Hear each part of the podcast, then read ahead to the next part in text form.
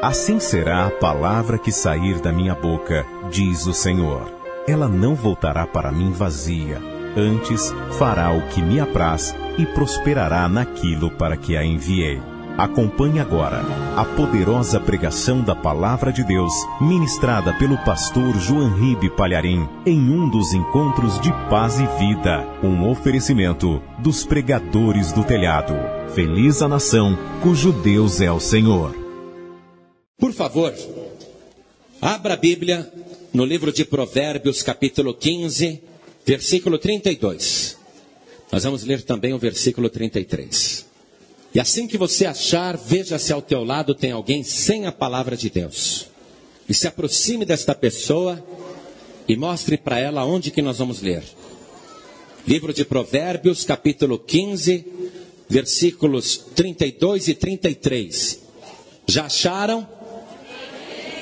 Está escrito o seguinte: O que rejeita a correção, menospreza a sua alma, mas o que escuta a repreensão adquire conhecimento, entendimento. O temor do Senhor é a instrução da sabedoria, e diante da honra vai a humildade.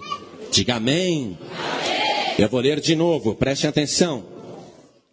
O que rejeita a correção, menospreza a sua alma, mas o que escuta a repreensão adquire entendimento. O temor do Senhor é a instrução da sabedoria, e diante da honra vai a humildade. Diga amém. amém. Agora eu leio e quero que toda a igreja repita. Vamos lá. O que rejeita? Bem alto. O que rejeita? A correção menospreza a sua alma, mas o que escuta a repreensão adquire entendimento. O temor do Senhor é a instrução da sabedoria. E diante da honra vai a humildade. Amém? Você crê na palavra de Deus? Essa é uma palavra poderosa. Você quer ouvir a palavra de Deus? Você dá valor à sua alma? Então desocupe as tuas mãos e vamos fazer o possível e o impossível para dar a melhor salva de palmas que Jundiaí já deu para o Senhor Jesus. Tem que ser uma salva de palmas tão poderosa que ela entre no céu e perturbe o céu. Seja um barulho tão grande que os anjos, os anjos de Deus, comecem a olhar aqui para a terra e a dizer: que barulho é este lá na terra? E uma resposta celestial diga: é o povo de Deus que está glorificando o Senhor na cidade de Jundiaí. Isso, aplaude, glorifica, aplaude, glorifica. Abre a tua boca e dá glória, glória, glória. Está ouvindo pela rádio, comece a aplaudir e a glorificar também. O Brasil inteiro agora aplaudindo e glorificando o Senhor Jesus. Senhor nosso Deus e nosso Pai Todo-Poderoso, não somente a cidade de Jundiaí, mas também todo o povo do Brasil agora está te glorificando, te aplaudindo, porque o Senhor é digno de toda honra, de todo louvor e de toda glória. Recebe o céu agora estas palmas, Senhor Deus, e manda a tua bênção sobre o Brasil, mande a tua bênção sobre Jundiaí, mande a tua bênção sobre o povo que está aqui. Pai querido, a tua palavra palavra vai ser pregada agora. Vem e toma o nosso lugar. Usa os nossos lábios. Fale através de nós. Retira todo impedimento. E que a tua palavra vá e produza o resultado para o qual está sendo mandada. Em nome do Senhor Jesus. Diga amém, Jesus. Quem tiver lugar pode sentar. O que nós lemos aqui diz que a pessoa que rejeita a correção de Deus menospreza a sua alma, não dá valor para a alma que tem. Mas que a pessoa, quando ouve, ela adquire entendimento das coisas. E ela sente temor, e esse temor é a instrução da sabedoria. E diante da honra vai a humildade. Quando você ouve a palavra de Deus, e você recebe aquela repreensão que a palavra manda, e você crê e sente temor no coração, uma transformação ocorre na tua vida. Você deixa de ser criatura de Deus e passa a ser filho de Deus, se receber Jesus como único Salvador. Receber Jesus como único Salvador e dar para você este privilégio de se tornar filho de Deus é a maior honra que uma pessoa pode receber neste mundo. Amém? Amém. Por isso que a palavra disse: e diante da honra, a honra de se tornar filho de Deus, vai a humildade. Por que a humildade? Porque você vai ter que se despojar e vai ter que se humilhar, dizer para Deus que é pecador, que é pecadora e que precisa do único e suficiente Salvador que Deus oferece. É preciso humildade para a pessoa fazer isso, sair do seu lugar, vir para a frente e entregar a vida para Jesus. Porque você queira ou não, concorde ou não, goste ou não, você está neste mundo e você tem uma coisa que não é sua. Você está usando uma coisa, você tem esta coisa, mas ela não é sua. E eu quero te mostrar o que é. Vamos ver aqui no capítulo 18 do profeta Ezequiel, no versículo 4. Olha o que está escrito aqui. Deus falando, hein? Profeta Ezequiel, capítulo 18, versículo 4. Eis que todas as almas são minhas. Como a alma do pai, também a alma do filho é minha. A alma que pecar, essa morrerá.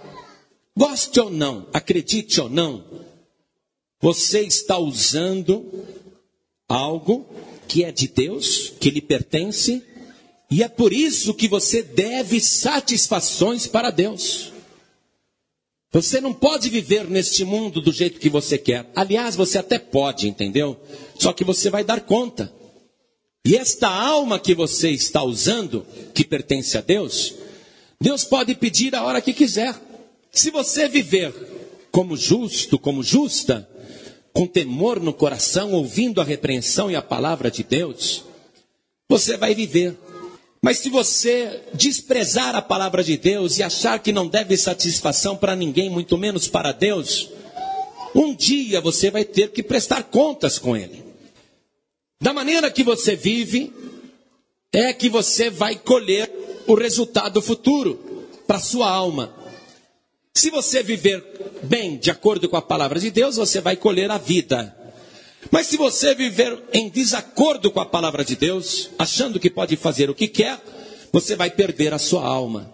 Então, aqui mesmo no profeta Ezequiel, no capítulo 18, olha o que diz a partir do versículo 5. Acompanhe comigo a leitura. Olha o que Deus fala, atenção, o dono da tua alma. Você queira obedecer ou não, isso não muda nada. Deus continua sendo o dono da tua alma. Ele disse: Eis que todas as almas são minhas, como a alma do Pai, também a alma do Filho é minha. A alma que pecar, essa morrerá. Quer viver pecando? Deus está avisando, vai morrer. Então, o versículo seguinte diz assim: Deus falando: Sendo, pois, o homem justo, e por homem você entenda ser humano, homem ou mulher, sendo, pois, a pessoa justa, e fazendo juízo e justiça, não comendo sobre os montes, nem levantando os olhos para os ídolos da casa de Israel, nem contaminando a mulher do seu próximo, nem se chegando a mulher na sua separação. Quando aqui falou no começo do versículo, não comendo sobre os montes, é porque as pessoas naquela época iam nas montanhas oferecer alimentos para os ídolos e depois de ter consagrado as imagens, o mantimento, as pessoas comiam lá no monte. Então era comida consagradas a ídolos, a sacrifícios pagãos. Então Deus disse: se a pessoa viver como justa, não comendo sobre os montes, nem levantando os olhos para os ídolos da casa de Israel, nem contaminando a mulher do seu próximo, nem se chegando à mulher na sua separação, não oprimindo a ninguém, tornando ao devedor o seu penhor, não roubando, dando o seu pão ao faminto, cobrindo ao nu com veste, não dando o seu dinheiro à usura, não recebendo demais, desviando a sua mão da injustiça, fazendo verdadeiro juízo entre homem e homem, andando nos meus estatutos e guardando os meus juízos, para proceder segundo a verdade, o tal justo certamente viverá, diz o Senhor Jeová. Então, se a pessoa viver assim, vai viver. Deus está garantindo isso. Agora, se a pessoa tiver um filho, e o filho não faz nada do que o seu pai faz, só faz coisas erradas, o pai, apesar de ter tido a responsabilidade de criar o filho e a filha, ele não é responsável pelos pecados do filho e da filha. Olha aqui, continuando a leitura. Se o pai justo ou a mãe justa gerar um filho ladrão, derramador de sangue, que fizer a seu irmão qualquer destas coisas, e não cumprir todos aqueles deveres, mas antes comer sobre os montes, e contaminar a mulher de seu próximo, e oprimir ao aflito e necessitado, e praticar roubos, e não tornar o penhor, e levantar os olhos para os ídolos, e cometer abominação, e emprestar com usura, e receber demais, porventura viverá? Não viverá todas essas abominações ele fez, certamente morrerá, o seu sangue será sobre ele. Olha só, o filho mau, a filha má, é responsável pelos seus próprios pecados. Agora, esse filho mau, essa filha má, também gera filhos e filhas. Filhos de pessoas más, pecadoras. Como é que é o tratamento de Deus com essas pessoas? Versículo 14.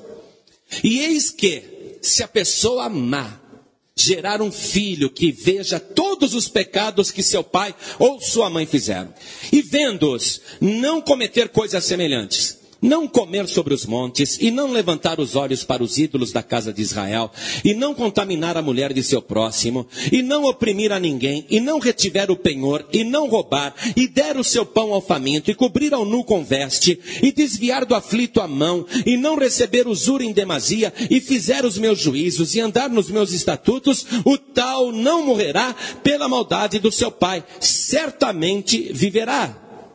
Olha só filhos de pessoas ruins, mas que não são más, filhos que não são maus, que têm temor de Deus, vão viver. O que quer dizer isso? A salvação é pessoal. Olha o versículo 18. Seu pai, porque fez opressão e roubou os bens do irmão, e fez o que não era bom no meio do seu povo, eis que ele morrerá pela sua maldade. Mas dizeis, por que não levará o filho a maldade do pai?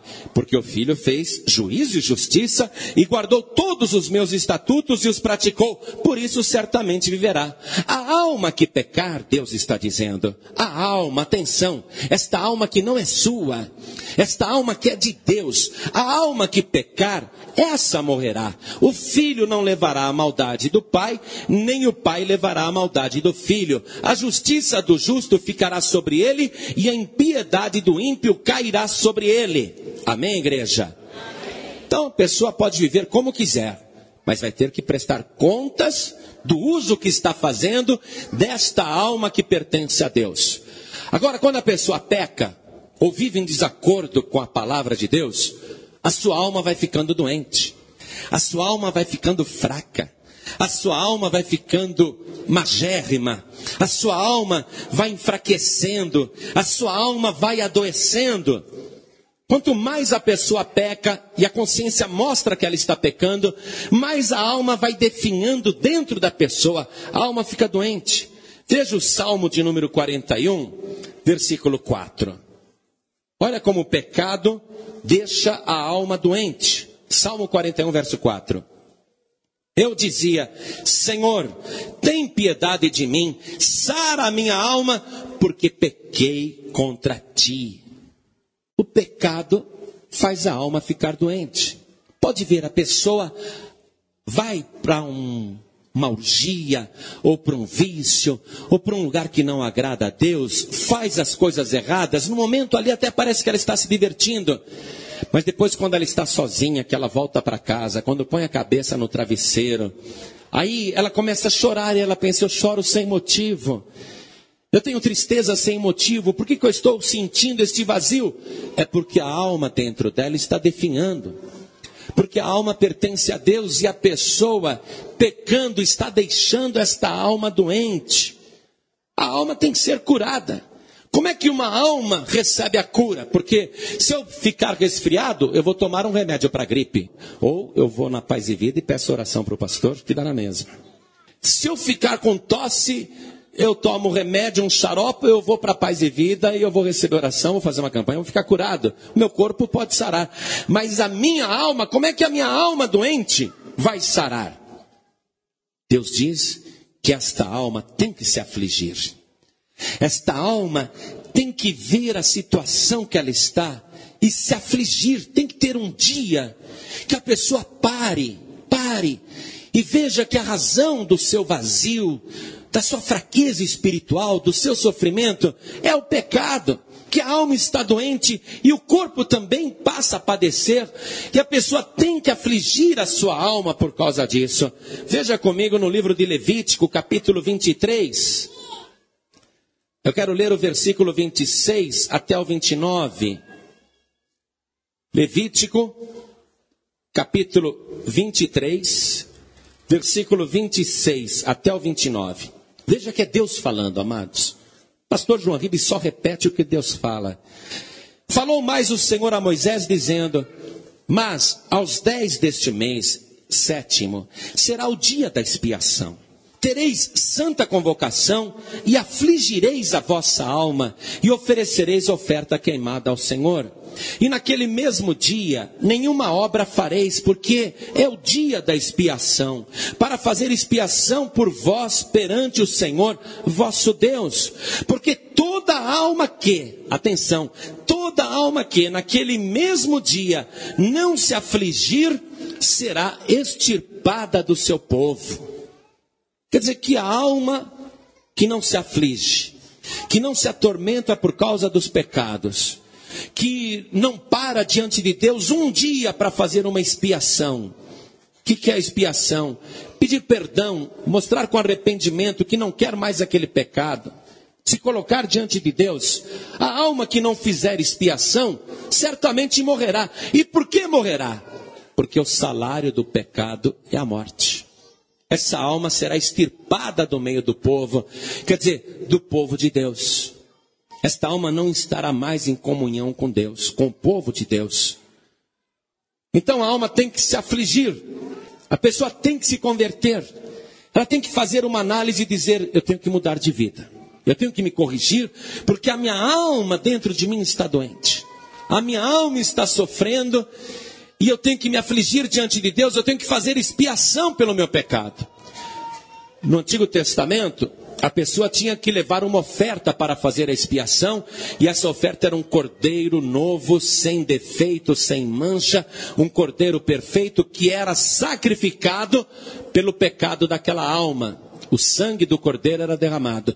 No Novo Testamento, Jesus Cristo é o cordeiro de Deus que tira o pecado do mundo.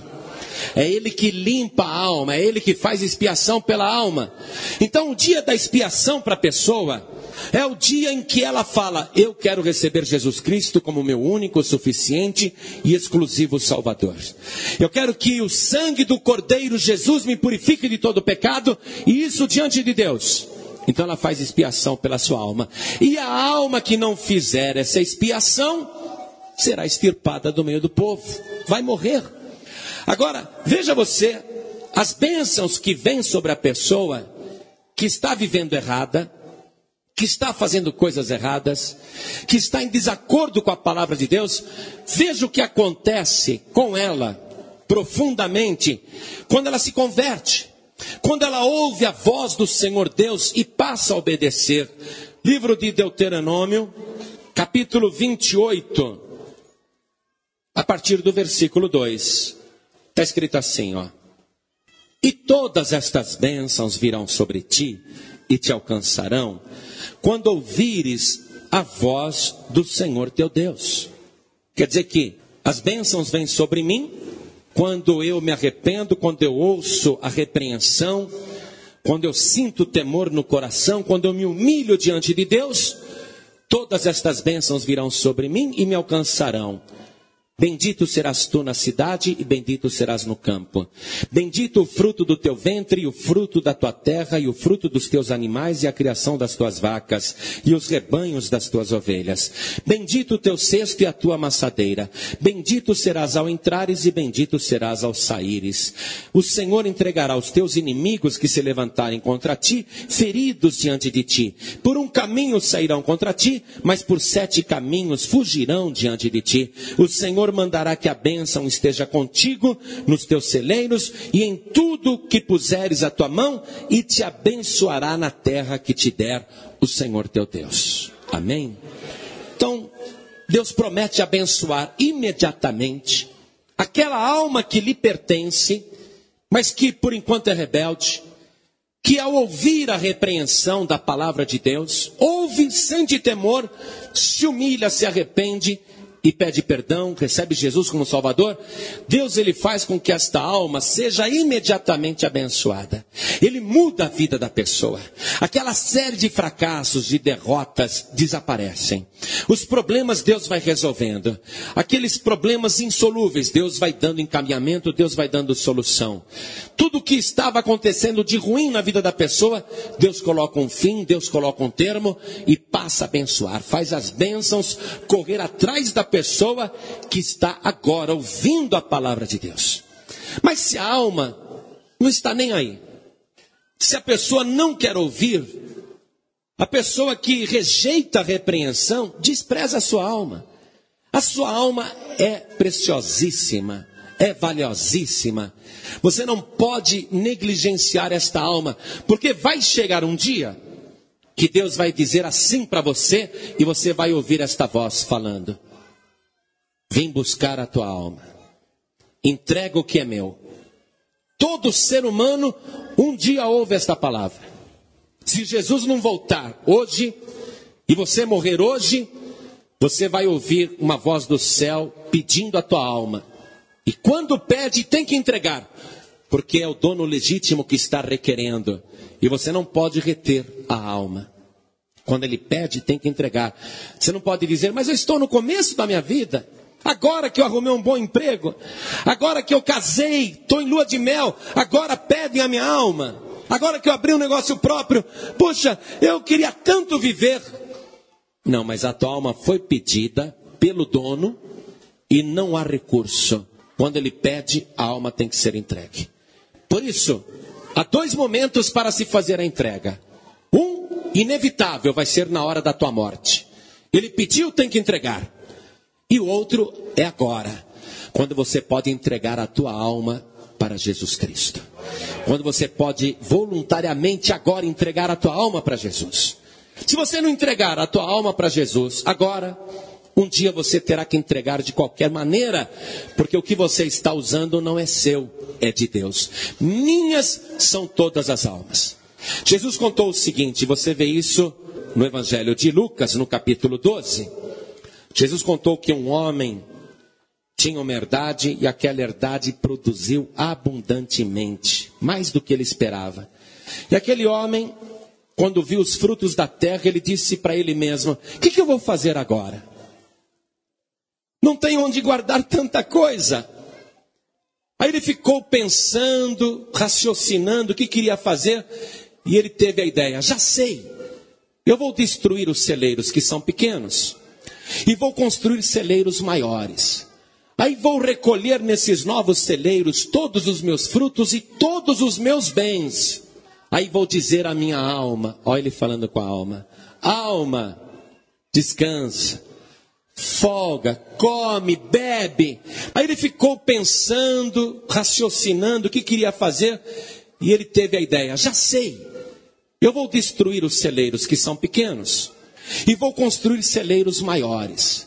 Aí vou recolher nesses novos celeiros todos os meus frutos e todos os meus bens.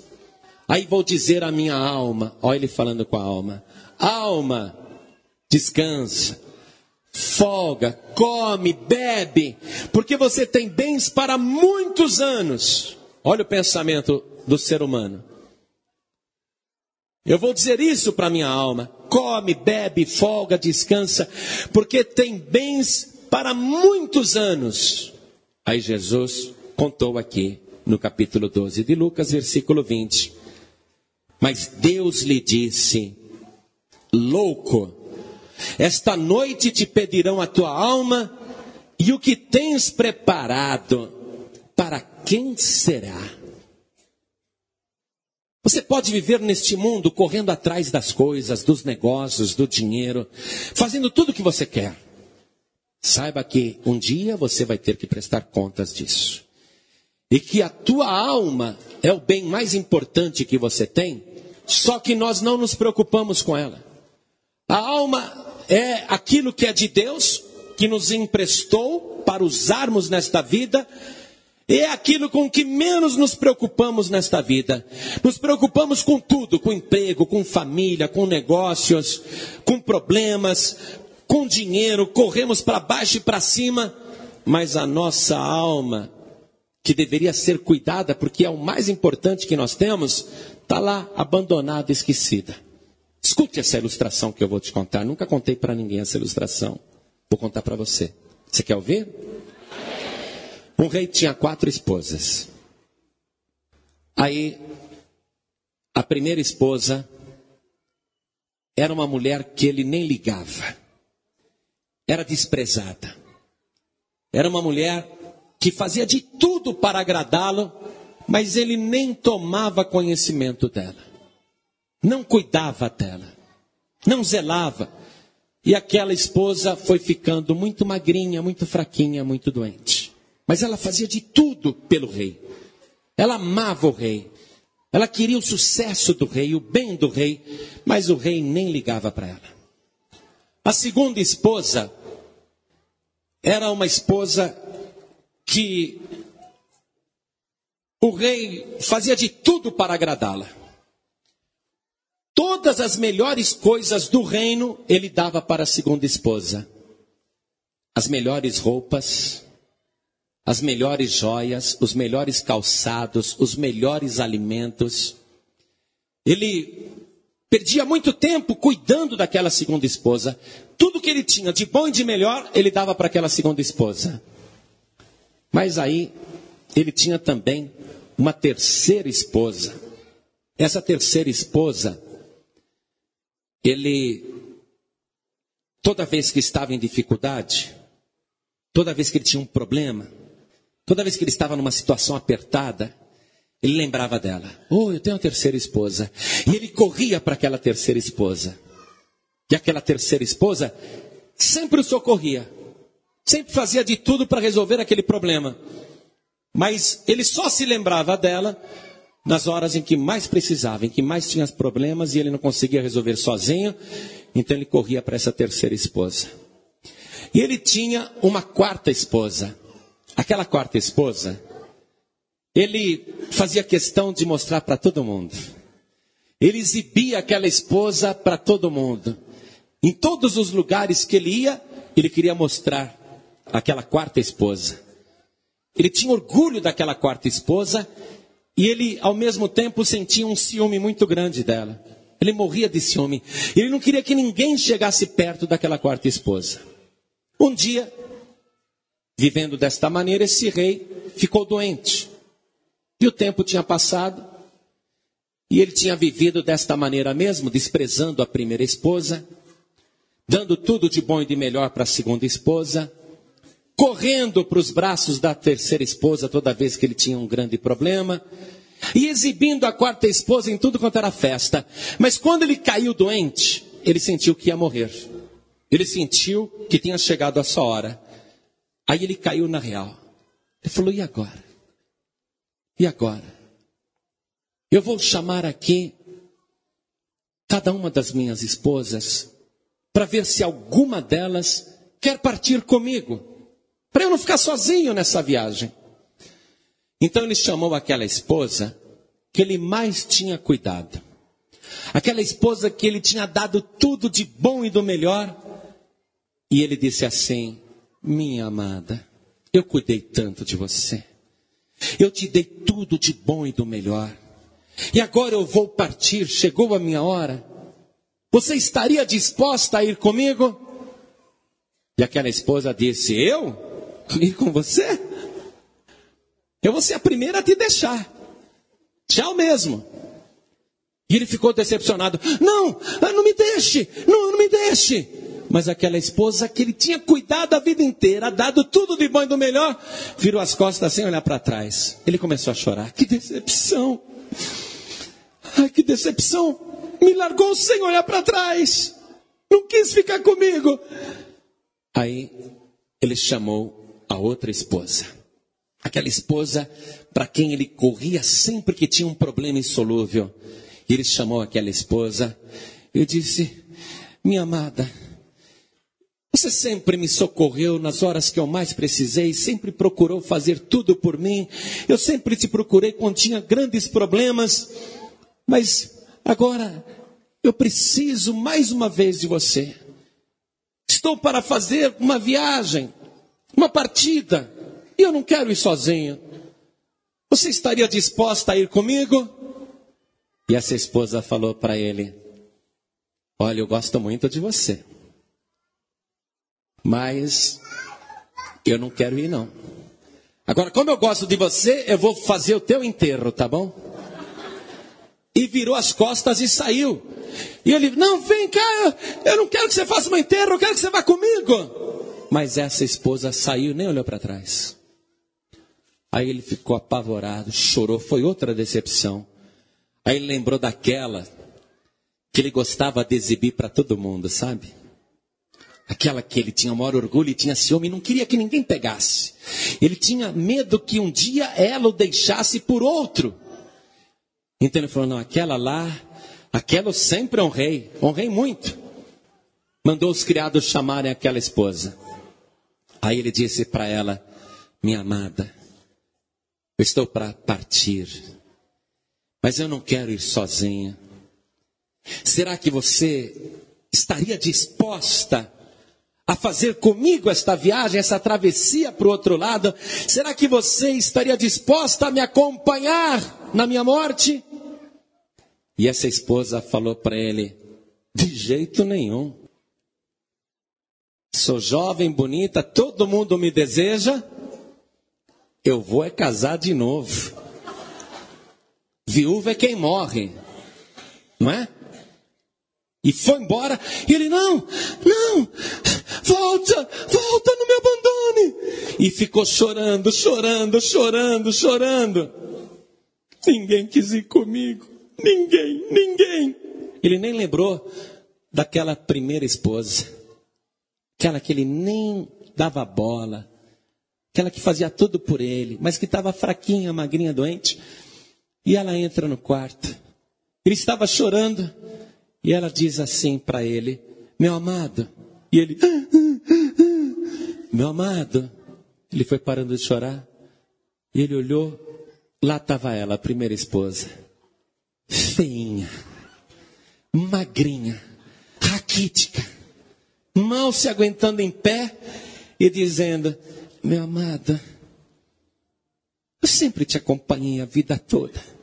Você sempre me desprezou. Mas não me importa. Eu vou com você. Eu não vou te abandonar. Eu vou fazer com você esta viagem e jamais vou me separar de você. Você quer que eu vá com você? E ele disse: Você está disposta? Ela disse: Eu jamais te deixarei, eu vou com você. Aí ele chorou mais ainda, sabe por quê? Porque ele entendeu que ela, magra, fraca, doente daquele jeito, mal lhe serviria para a travessia, mal lhe seria útil naquela viagem. E tardiamente ele compreendeu que devia ter se dedicado mais para a primeira esposa. Devia ter cuidado mais dela para que ela estivesse forte para aquela hora, porque foi a única que realmente estava disposta a acompanhá-la até o fim. Você está achando estranho um rei ter quatro esposas? Mas Todos nós aqui temos quatro esposas. Todos. Todos nós aqui temos quatro esposas. Pastor, eu sou solteiro. Mesmo assim você tem quatro esposas. Todos aqui têm quatro esposas. Qual é aquela esposa que foi a primeira a deixá-lo? E que também vai ser a primeira a te deixar na hora que você estiver para partir? A primeira esposa que recebeu tudo sempre do bom e do melhor, as melhores roupas, os melhores calçados, os melhores alimentos, os melhores remédios, que se dedicou tanto, que você se dedica tanto também. Quem é essa esposa? É o corpo humano. Você veste esse corpo com as melhores roupas. Você coloca os melhores calçados. Quando você sente qualquer doencinha, você vai correndo na farmácia ou na igreja. Você se preocupa demais com esse corpo. Vai para academia, cuida bem, faz de tudo para estar forte. Dedica tudo que você tem de melhor para essa esposa. Só que essa esposa, o corpo humano, vai ser o primeiro a te deixar na hora que você for partir. O corpo não te acompanha na hora da sua morte. Teu corpo não vai com você. E você perde tanto tempo com essa esposa. A segunda esposa, aquela que o rei sempre corria na hora em que ele estava com problemas, aquela que ele se lembrava nas horas de maior aflição, que também disse: Olha, eu não vou com você não, mas eu vou te enterrar. Aquela lá é a tua família. Que quando você tem um problema, você corre, mãe. Quando você tem um problema, pai, mano, tua família, você corre sempre. Eles fazem de tudo para te ajudar. Mas na hora que você estiver para partir, essa segunda esposa, a família, vai dizer: Eu não quero ir com você, não. Tua hora não é minha hora. Lamento, gosto muito de você, mas o máximo que eu vou fazer é o teu funeral. Eu vou te enterrar. Está compreendendo?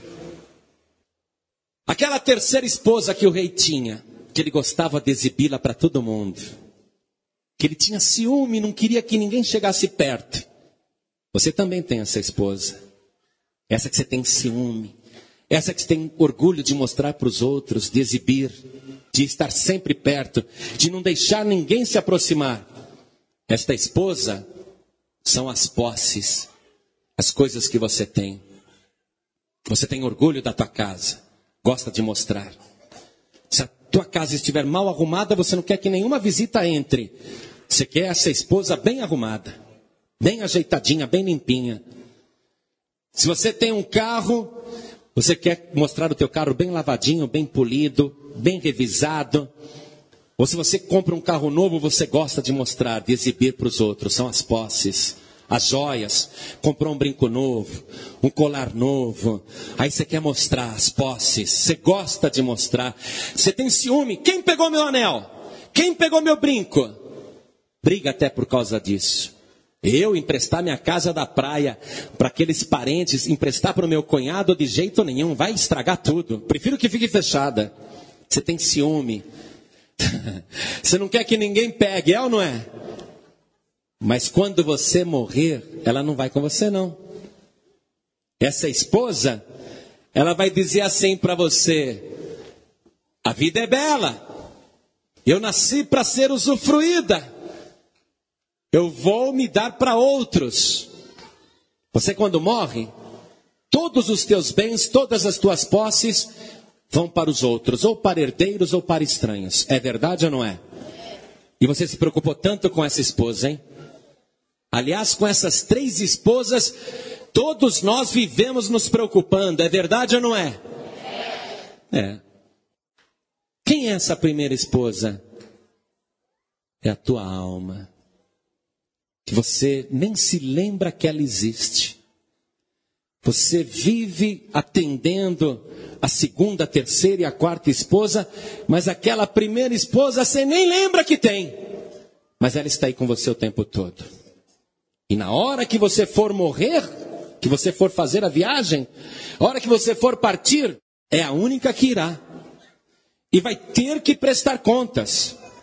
Agora, se essa tua alma está doente, se essa sua alma está fraca, se essa sua alma está batida, se esta tua alma está enferma, se você não tem se lembrado dela, mas hoje a repreensão está te mostrando que você tem uma alma, ela é preciosa e você tem que se preocupar com ela e os teus pecados estão deixando esta alma doente, sobrecarregada, enferma, raquítica, mas vai chegar um dia que você vai precisar dela Hoje chegou o momento de você se lembrar desta primeira esposa. Chegou a hora de você se lembrar da tua alma. E antes que você perca esta tua alma, de tão fraca que ela está, pegue a tua alma hoje, procure o grande rei, o verdadeiro rei, e entregue a tua alma para Jesus Cristo. Receba Jesus Cristo, o Filho de Deus, como teu único e suficiente Salvador. Pastor João Ribe, a pessoa mais ruim do mundo então pode se salvar? Pode. Assim como a pessoa mais boa do mundo também pode se perder, se não perseverar. Por isso agora eu quero que me ouça quem ainda não entregou a vida para Jesus e quem se desviou e quem está mais ou menos. Qualquer pessoa pode se salvar e Deus quer salvar qualquer alma. Ainda que diga, a minha alma não vale nada, pastor. As pessoas dizem que eu não valho nada e eu reconheço que não presto mesmo. Será que Deus se interessa por uma alma inútil como a minha? Deus se interessa e Deus quer te salvar. Voltando lá para o profeta Ezequiel, capítulo 18, versículo 21 ao 32. Vamos ler agora. Do versículo 21 até o 32. Profeta Ezequiel, capítulo 18 versículo 21 até o 32. Acompanhe com atenção se você não tem Bíblia. Acompanhe. Deus falando, atenção, o dono da tua alma. Mesmo que você não tenha entregado tua alma para Jesus, Deus é o dono. Se você não entregou tua alma para Jesus, não ouviu a repreensão, não se arrependeu, não sentiu temor, está vivendo do jeito que quer, eu tenho pena de você. Mas Deus também tem e Deus quer te salvar. Olha o que Deus diz, atenção. Mas, Deus falando, mas, se o ímpio se converter de todos os seus pecados que cometeu, e guardar todos os meus estatutos, e fizer juízo e justiça, certamente viverá, não morrerá. De todas as suas transgressões que cometeu, não haverá lembrança contra ele. Pela sua justiça que praticou, viverá. Desejaria eu, de qualquer maneira, a morte do ímpio, diz o Senhor Jeová. Não desejo, antes que o ímpio se converta dos seus caminhos e viva. Mas, desviando-se o justo da sua justiça, e cometendo a iniquidade, e fazendo conforme todas as abominações que faz o ímpio, porventura viverá? De todas as suas justiças que tiver feito, não se fará memória. Na sua transgressão com que transgrediu, e no seu pecado com que pecou, neles morrerá. Quer dizer que o ímpio se ele se arrepende, ouve a repreensão, entrega a vida para Jesus, entrega a alma para Jesus, ele viverá. Agora, o justo que já entregou a vida para Jesus, se deixar de viver conforme a palavra de Deus, ele perde a salvação.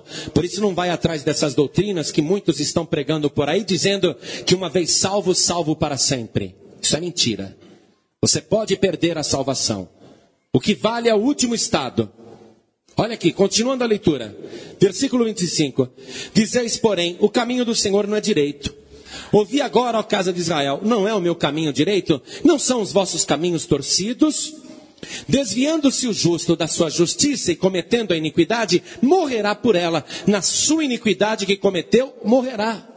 Quer dizer, a pessoa serve a Deus, vive com justiça um tempão. No finalzinho, começa a praticar iniquidade e se desvia. Deus está dizendo, vai morrer. Pode não parecer justo, mas o que vale é o último estado. Versículo seguinte. Deus fala sobre o ímpio. Mas, convertendo-se o ímpio da sua impiedade que cometeu e praticando o juízo e a justiça, conservará este a sua alma em vida. Pois quem reconsidera e se converte de todas as suas transgressões que cometeu, certamente viverá, não morrerá. Pessoa que reconsidera, estou vivendo errado, estou fazendo coisas erradas, eu preciso me converter, eu estou reconsiderando a minha vida, eu me arrependo das minhas transgressões que cometi. Deus está dizendo, certamente viverá, não morrerá. Foi isso que aconteceu com o ladrão que morreu ao lado de Jesus lá na cruz. Aprontou a vida inteira, mas o sortudo, na hora de morrer, está ao lado de Jesus Cristo e recebe Jesus como Salvador. Jesus disse: Ainda hoje estarás comigo no meu reino, no paraíso. Olha só. aprontou a vida toda. Mas o que valeu para aquele ladrão? O último estado, o arrependimento. Então, Judas Iscariotes, ao contrário, esteve o tempo todo com Jesus, desviou no final, foi salvo. Jesus disse: melhor seria para tal homem não haver nascido. Parece injusto, mas é assim que funciona.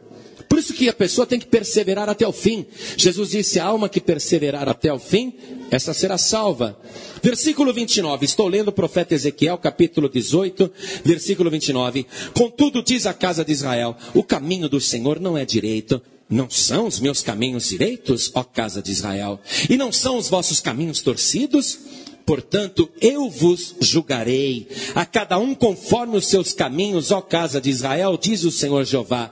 Vinde e convertei-vos de todas as vossas transgressões, e a iniquidade não vos servirá de tropeço.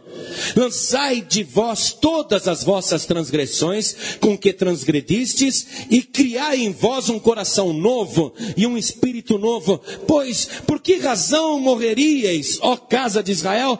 Porque porque não tomo prazer na morte do que morre, diz o Senhor Jeová. Convertei-vos, pois, e vivei. Deus está te oferecendo a vida agora. Vida para a tua alma, vida abundante. Jesus disse: Eu vim para que todos, não é um outro, não, todos tenham vida e vida em abundância confirmando o que Deus está falando aqui no Antigo Testamento pelo profeta Ezequiel: convertei-vos e vivei. Você só pode viver, ter vida, se reconsiderar agora os teus caminhos. Se você se arrepender das suas transgressões, das suas iniquidades, dos seus pecados. E se você se converter de todo o teu coração, aí a tua alma viverá. O que, que você tem que fazer agora? Entregar a tua alma, a tua vida, para aquele que tem poder sobre a vida e sobre a morte. Jesus disse: Não tenham medo daquelas pessoas que podem matar o corpo, ou mesmo do diabo que pode matar o corpo e não tem o que fazer com a alma. Temei antes aquele que pode fazer perecer no inferno tanto o corpo como a alma. O corpo que apronta, mas um dia Deus vai pegar aquele corpo, ainda que seja de um ímpio, vai ressuscitar na ressurreição do último dia e vai levar para o julgamento, juntando com a alma. E o corpo e a alma que viveram na iniquidade serão exterminados do meio do povo de Deus, lançados no lago de fogo e enxofre. Deus tem poder sobre a alma e sobre o corpo. Mas você vai ter que ver agora que a tua alma está doente, está fraca, você se esqueceu dela, mas hoje esta palavra está te lembrando. Por isso eu quero concluir a mensagem lendo apenas, outra vez, o versículo da nossa mensagem inicial. Voltei para o livro de Provérbios, capítulo 15, versículo 32.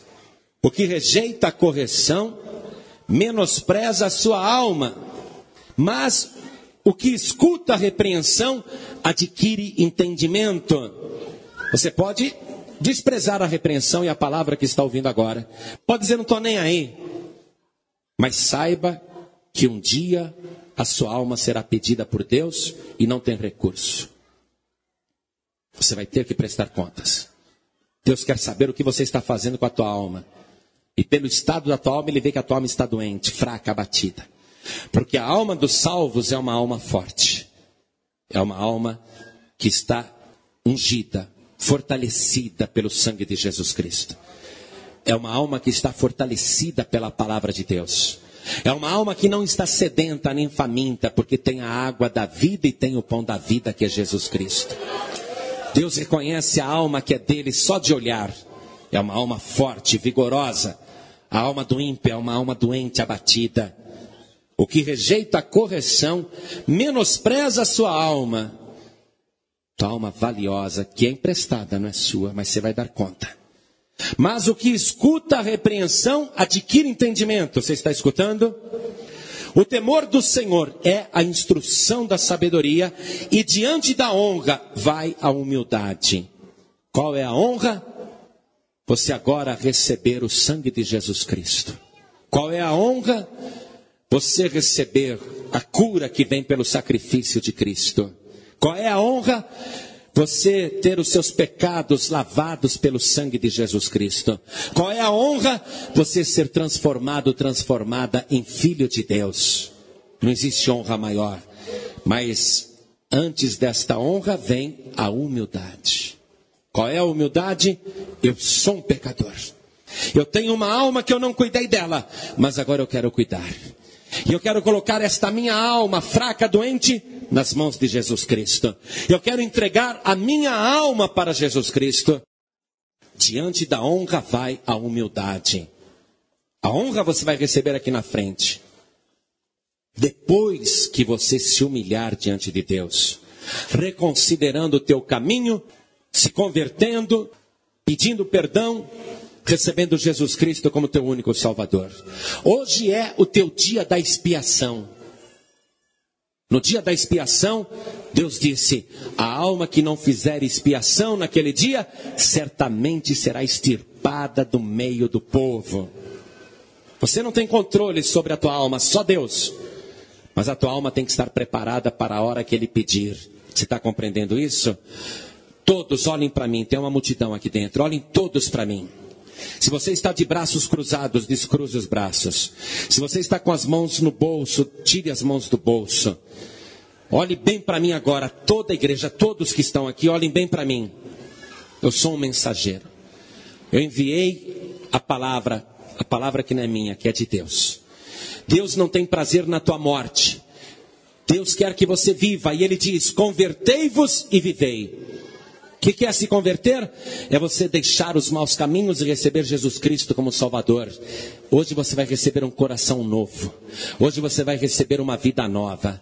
Hoje você vai começar um novo tempo na tua vida. Basta tão somente você reconsiderar. Basta tão somente você se converter e basta tão somente você receber Jesus Cristo como único, suficiente e exclusivo Salvador. Único porque não tem outro.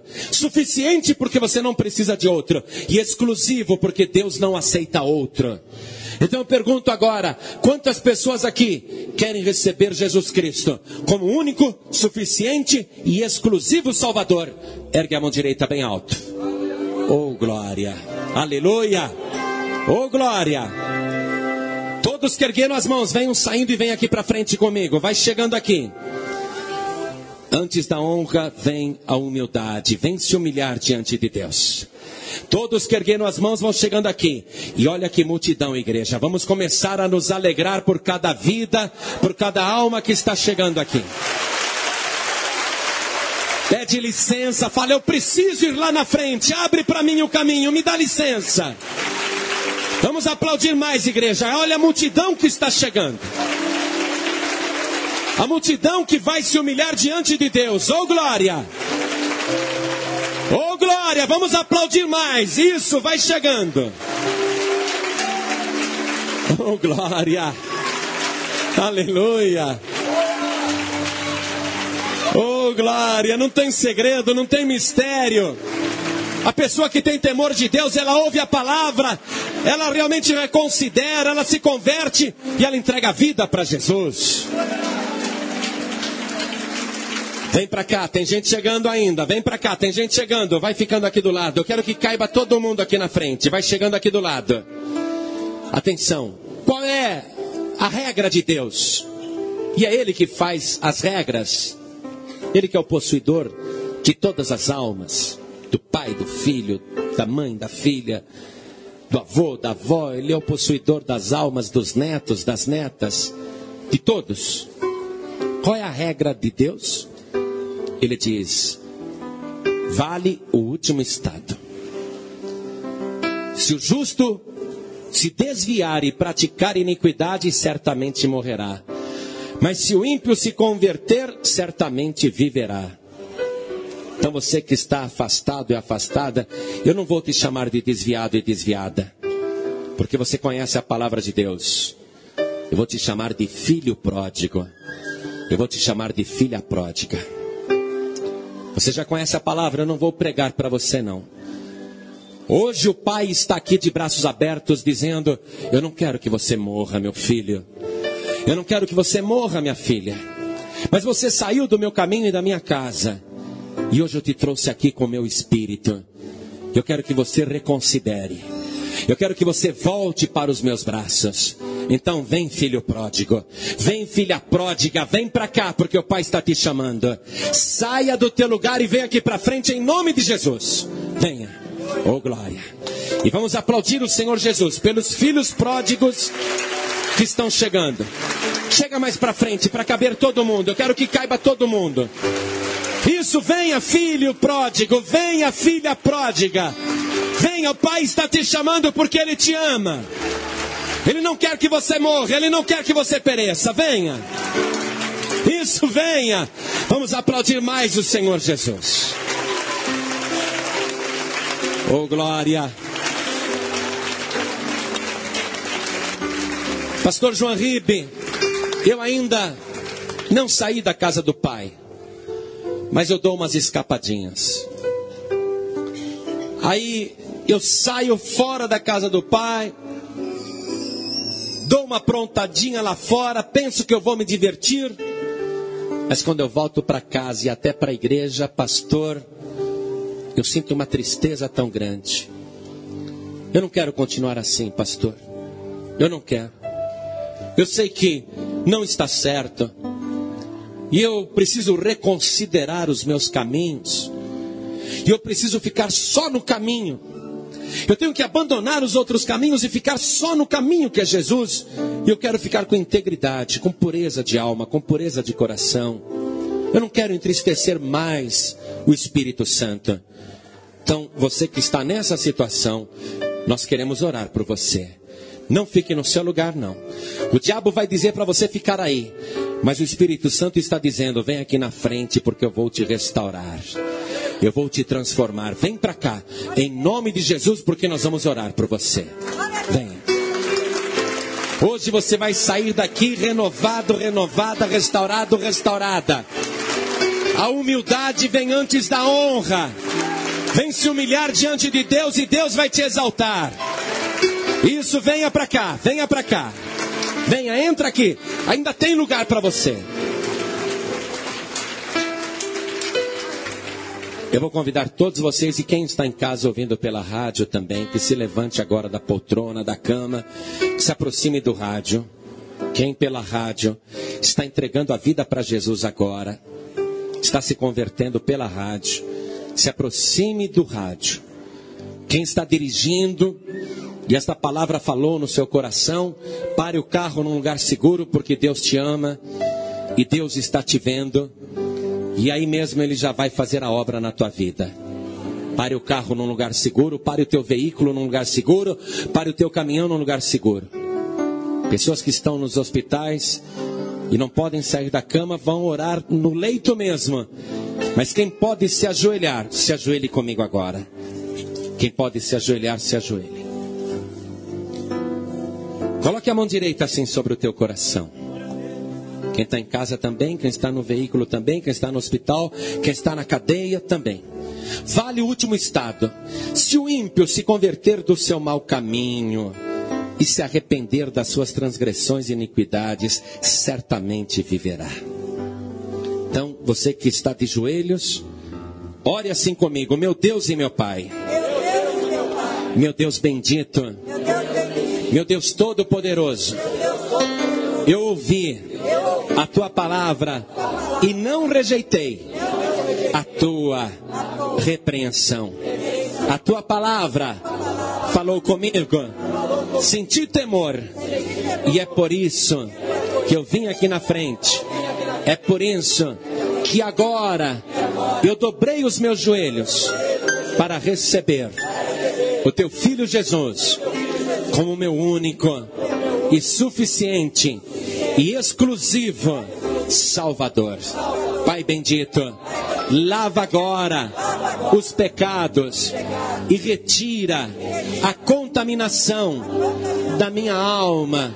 Sara agora a minha alma pelo sangue de Jesus.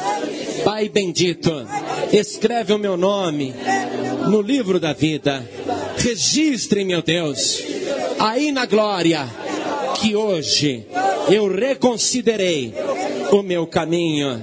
Registra, meu Deus, que hoje eu me converti, eu me arrependi e de joelhos te peço perdão, confirmando que o teu filho Jesus é o meu único e suficiente Salvador. Meu Deus, faz a tua obra agora, na minha vida, na minha alma, conforme a tua palavra, porque o Senhor disse: convertei-vos e vivei. E a partir de agora, eu quero vida e vida de verdade.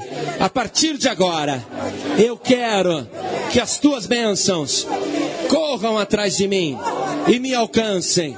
Eu quero, meu Deus, andar na tua presença e no único e santo caminho que me conduz ao céu, que é o teu filho, Jesus Cristo. Meu Pai querido, não me deixe desviar, não me deixe voltar atrás, não me deixe desistir, não me deixe cair, mas me sustente com a tua mão poderosa todos os dias da minha jornada. Fortalece a minha alma para que a minha travessia seja abençoada pelo Senhor Jesus. Assim seja. Quando a palavra de Deus é semeada, produz o fruto da salvação. Semeia você também. São milhares de mensagens ministradas pelo pastor João Ribe Palharim. Um poderoso arsenal de evangelização disponíveis para downloads gratuitos no site pregadoresdotelhado.org.br. Baixe à vontade e presenteie seus familiares e amigos. O fruto do justo é árvore de vida, e o que ganha almas, sábio é. Atenção, este é um trabalho evangelístico sem fins lucrativos. A utilização e doação gratuitas de seu conteúdo são totalmente liberadas. Porém, toda e qualquer comercialização está expressamente proibida. Saiba mais sobre este ministério acessando pregadoresdotelhado.org.br.